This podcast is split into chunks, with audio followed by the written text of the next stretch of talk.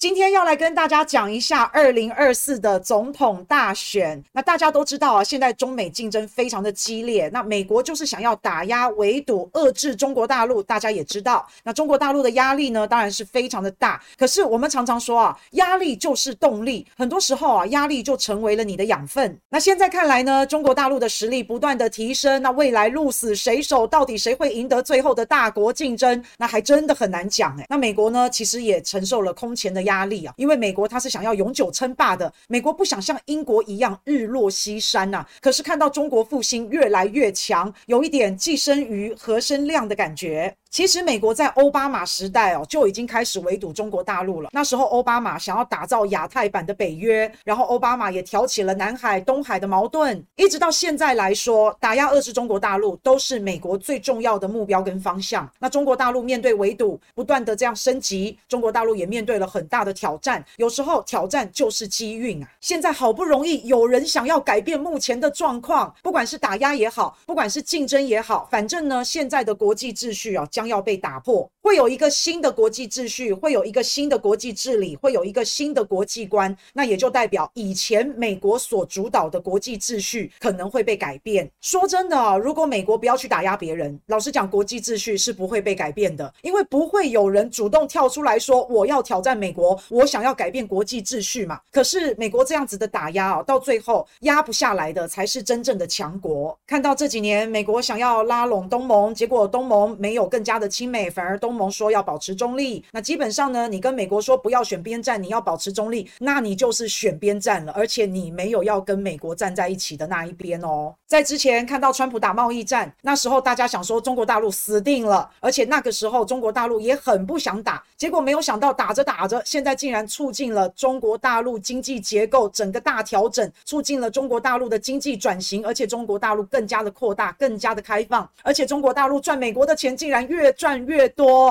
那再来呢？到了拜登，那拜登他其实去年就讲过，要跟中国大陆进行极为激烈的竞争。美国真的好看重中国大陆哦。此话一出，谁与争锋啊？中国大陆与之争锋，那不就是把中国大陆推向了世界的政治舞台中心位置吗？而且美国证实哦，中国大陆是大国，因为现在中美正在进行大国竞争嘛。那美国也证实喽，现在确实有竞争哦。那有竞争就表示。世界可能处于大改革的一个阶段，那也就表示美国其实间接承认美国的霸权受到挑战，甚至是美国霸权搞不好有可能要结束了，世界要变了。那这也刚好呼应中国大陆所讲的百年之未有的大变局。那世界正在加速的变化，变幻莫测，危机四伏。那在这种情况之下下呢，谁只要犯了一点点错误，马上就会被 K 得很惨。现在绝对不能犯战略的错误啊，尤其现在美国的实力还比较坚强。所以现在中国大陆绝对不能犯一点点的错，不但不能犯错，还要逮住机会，抓住机会，才能够立于不败之地啊！那以目前的局势来看呢，现在俄乌战争牵动着全世界所有的人，那中东呢，加速和平，加速和解，那去美元化这个浪潮兴起，现在美国的危机刚好就是中国大陆的转机，那中国大陆呢，要在这个时候好好的布局，也要主动出击，在战略上面要先赢得先机。那战略上面现在的优势啊，看。看起来好像是站在中方，而且二零二四年中国大陆又有一个很好的机会了，那就是美国总统大选。拜登呢已经宣布了他要参加二零二四年的美国总统大选，那副总统依然是哈里斯。那反正也没差啦，不管是谁要选，不管是谁当选，反正对中国大陆强硬的手段只会越来越强，这个大方向是不会变的。美国的两党都一定会打中国牌，而且谁打得越狠，谁越强硬，谁就越有可能当选，谁就越有。可能获胜，所以现在啊，美国的选举也变成了中国的机会跟挑战。那不过呢，这一次美国的大选，这两个老人实在是有够好玩的，因为拜登都已经这么老了，在他当总统的这段期间，他的健康状况常常被大家质疑有没有老人痴呆啊。那在拜登当总统的这段期间，他的身体、他的体力、他他的智力各方面的表现都备受质疑。那再来一个四年，又是他当选的话，那这中间会出什么差错，谁会知道？那看到拜登这个三四年来的政绩啊，大家大概唯一能想到的就是拱火俄乌战争了。那不要说盟友关系修复不利，印太战略没有办法推迟，然后印太经济框架也迟迟无法进展，伊核协议谈判也失败，中东又大和解了，然后连续两次召开民主峰会，然后也没有什么积极的作为，然后大部分的国家都表态不要选边站。那美国自己国内通货膨胀危机、银行倒闭、社会撕裂、分裂、对立，可以说在拜登主政的这这一段时期啊，美国内部乱的比可能比川普有过之而而无不及。那想想看呢，这个拜登如果再连任四年，美国到底会变成什么样的状况？那如果拜登连任呢，那也是给了中国大陆很大崛起的机会哦。不过拜登的对手那就是川普嘛。那川普现在呢是嫌疑犯呢，而且正在接受审讯哎。可是川普的支持率却越来越高啊。川普呢是比拜登年轻一点啊，目前他还没有表现出痴呆的迹象。可是川普他搞不好有这个精神上面呢，是不是有点躁郁之类的？反正啊，美国这两位总统不管谁获胜，对美国来说呢，都还蛮惨的。难怪一位叫川建国，一位叫拜振华，他们两个不管是谁再当选一次，美国可能都会有一个大混战。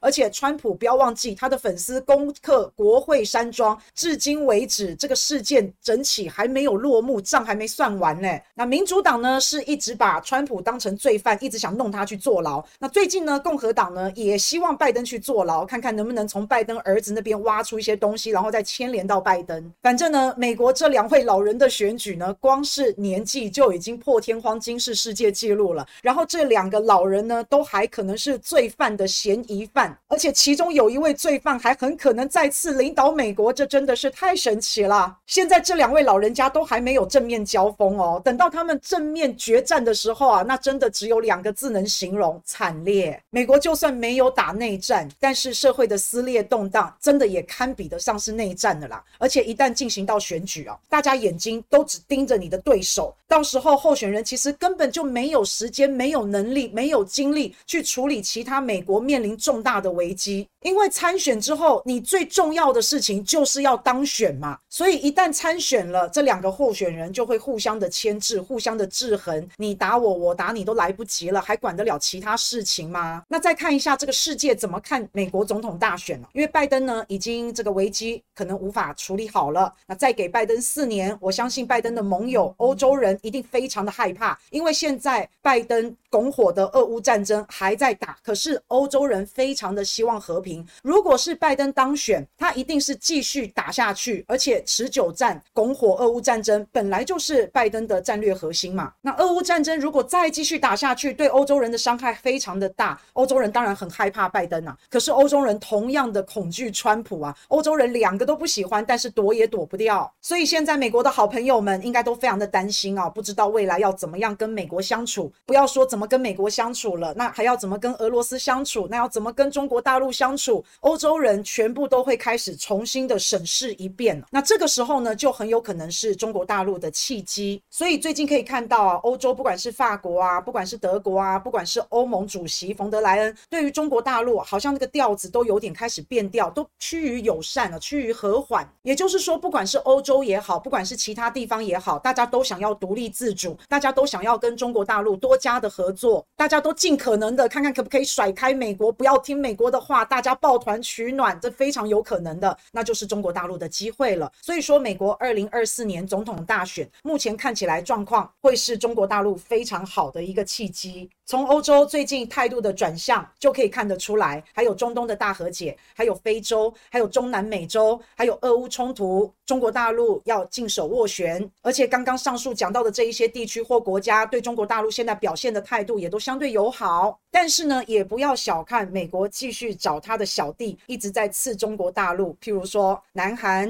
譬如说日本，譬如说台湾，譬如说菲律宾。所以对于大国博弈、大国竞争啊，我觉得我们这个小小的地方、小小的。国家还是最好能够两面能够平衡，两面能够讨好，能够在大国之间夹缝中求生存，游刃有余一点。